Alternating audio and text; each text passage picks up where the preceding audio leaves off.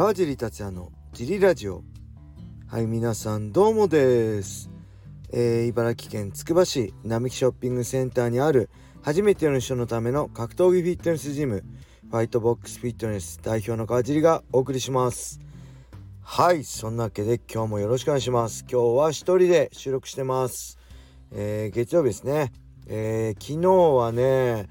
格闘技の興行いっぱいありましたね。えー、UFC ね UFC279 でしたっけ、えー、から、えー、パンクラスもあって、えー、ディープもありましたね。で K1 もあったみたいです。はい。すごかったですね。僕は朝から7時から、えー、アンダーカードからね、えー、UFC 見て、えー、メインカードはワウワウで見てでその後、えー、出かけてえー、っとで帰ってきてえー、パンクラス途中から見ましたね UNEXT で。UNEXT を契約してるんでラッキーですねパンクラス見れるようになってね。はい。でそんな 279USC279 なんですけど、えー、昨日も言ったようにカード3カードメインセミその前の3カードがねシャッフルされたんですよね。全部ウェルター級だったんですけどえー、まあ原因はチマイフのね軽量オーバーですでその中の1人リー・ジンジャン選手って中国のファイターやるんですけど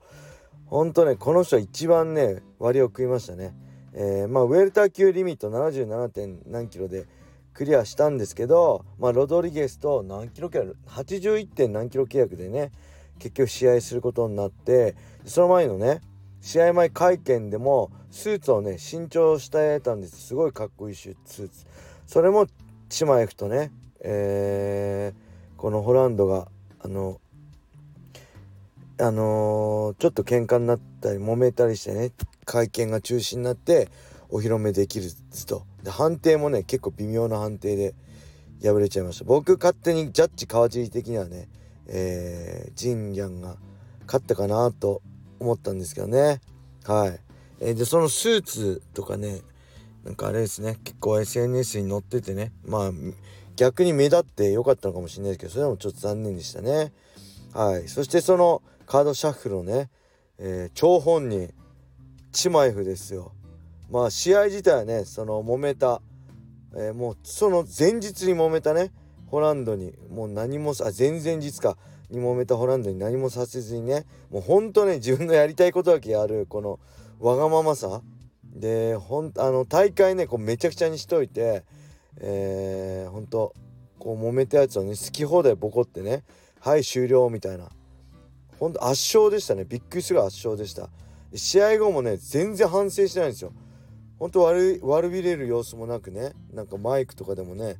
あの全く反省せず体重なんかどうでもいいんだって誰とでもやってやるぜ的なね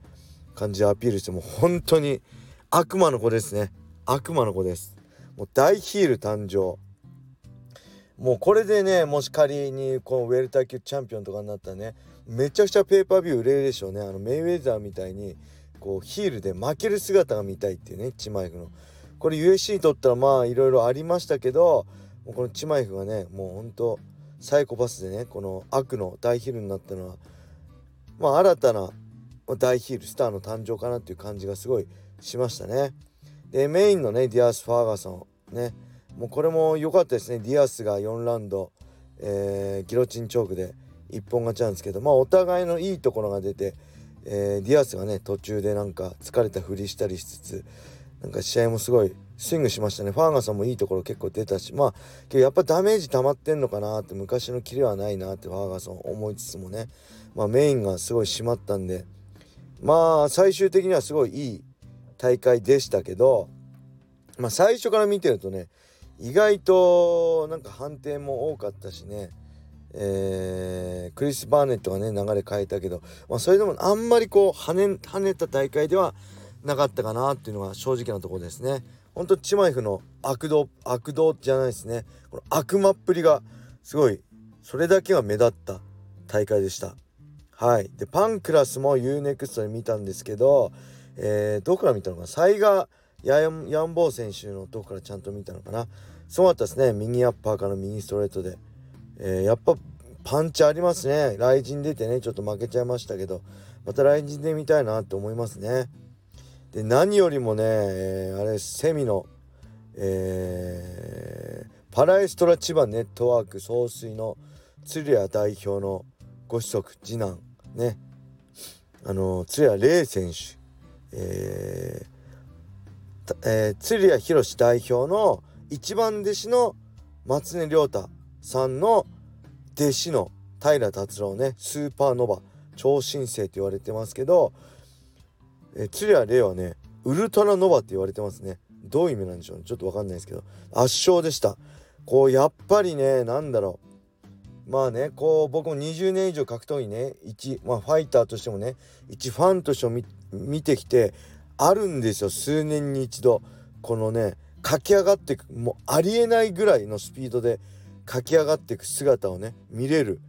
時があるんですけどまあ例えば昔で言えばね山本キッドさんとかねまあ堀内恭司選手もそうでしたね。トントントンってものすごいありえないスピードでねトップに駆け上がってね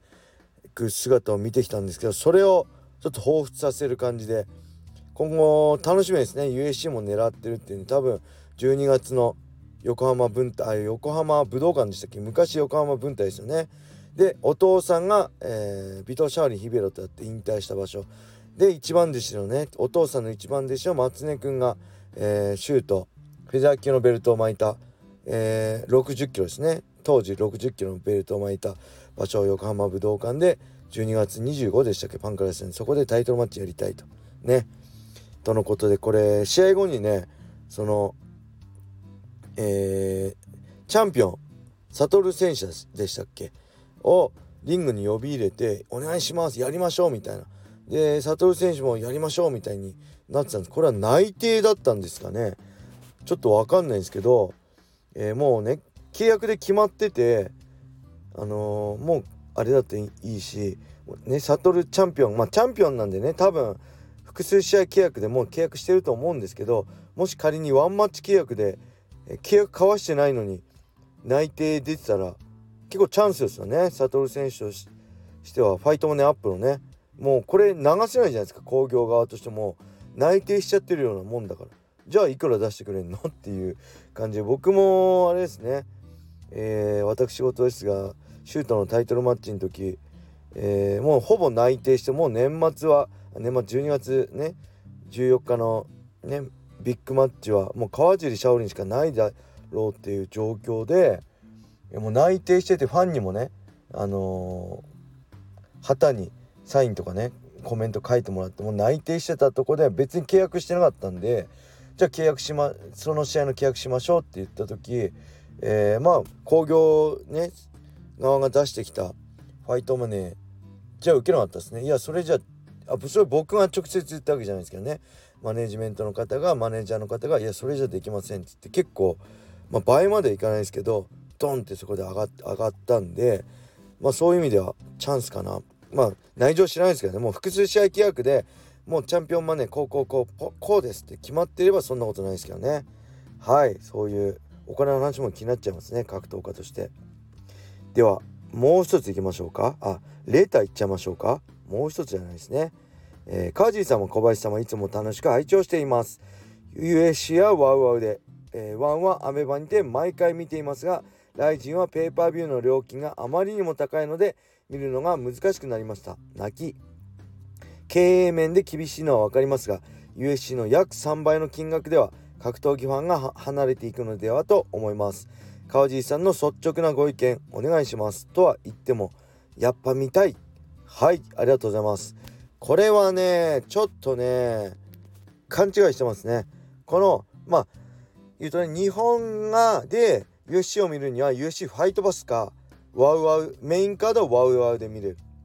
で USC ファイトパスにはスタンダードプランがあってと、えー、スタンダードプランとなんとかプランプレミアムプランがあってプレミアムプランだと月額2400円700円ぐらいで全部見れると。ナンバーシリーズのメインカードを見れると。アンダーカードあえー、USC スタンダードプラン1000円ぐらい1200円ぐらいでしたっけ？だとアンダーカードと USC ナンバーシリーズのメインカードは見れないけど USC ファイトナイトっていうねちょっと下の大会全部見れると。でメインカードだけだとナンバーシリーズンメインカードはワウワウで2400円でしたっけ？とか他映画も見れるこれはねめちゃくちゃ恵まれた環境なんですよね。日本は特別扱いされてるんですよ。なかなか UC が馴染まないから。これアメリカ自国のねアメリカ国民が、えー、見る USC を見るのには、えー、確かねこれ間違ってたらごめんなさい。古い情報かもしれないです。確か ESPN プラスっていうストリーミング放送でえっ、ー、とね10ドルぐらい9ドル、